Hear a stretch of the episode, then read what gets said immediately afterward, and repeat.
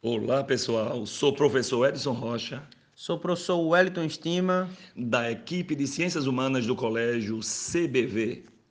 Então, galerinha, vamos aqui juntos responder a questão 27, uma questão que todo ano tem caído ah, no SSA2, uma questão sobre romantismo, né?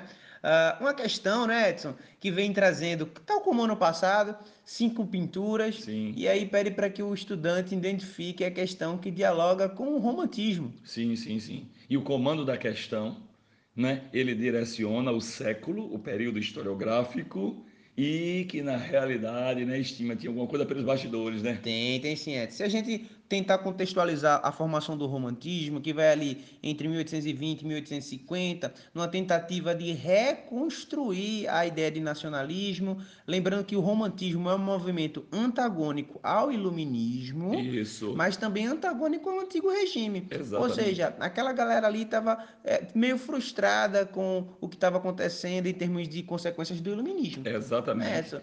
E aí, geralmente, o aluno pensa em quê? Nacionalismo, Edson? Exatamente, que é, é- é esse divisor de águas, né? Para o momento, né? O período napoleônico, a expansão napoleônica, a era napoleônica, né? Depois a configuração dos, eh, do, do Congresso de Viena, Santa Aliança, aí vai ressurgir na Europa alguma restauração da monarquia e o outro lado, mais adiante, exatamente, você falou, o nacionalismo. Perfeito, Edson. É exatamente esse contexto, Edson. Se a gente pegar 1830, 1848, por exemplo, já caiu aquela a liberdade guiando o povo do Exa- Delacroix, né? isso, isso. Só que a grande questão, a pegadinha aí, Edson, é que eu acho que muito estudante olhou para a letra A e disse, eita, peraí, Napoleão, nação, Isso. né? Alpes Cruzando os né? Alpes ali. Aí ele Isso. pensou, peraí, é essa, mas o pintor, né, Jacques Louis, né? Sim, é.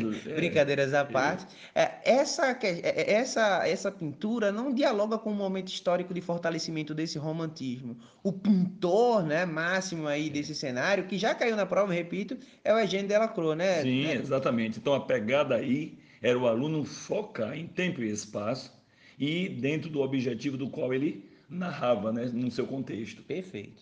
A ideia de pessimismo, né? Exato. Se você observar o cavalo assustado pela tempestade, já dando spoiler aqui do gabarito, Sim. você vai ver que é um cavalo que está meio perdido temporalmente. Você vê ali uma tempestade vindo. né? Na realidade, os românticos eles eram muito pessimistas, né? Eles queriam é, é como a gente diz, voltar para o passado para reconstruir o que os iluministas tentaram construir. Exato. Então, o movimento romantista tem esse ar de pessimismo que a letra C nos indica. Casca de banana nessa questão, né, Edson? Ou é só quem não focar bem tem que focar demais. Se- aí você vai eliminando para depois ficar num consenso entre A e C para ver realmente que a letra C é coerente, não é isso, Chima? Perfeito. Letra C, galerinha. Um abraço movimento, mo- movimento romântico. Um abraço no coração. Até a próxima questão.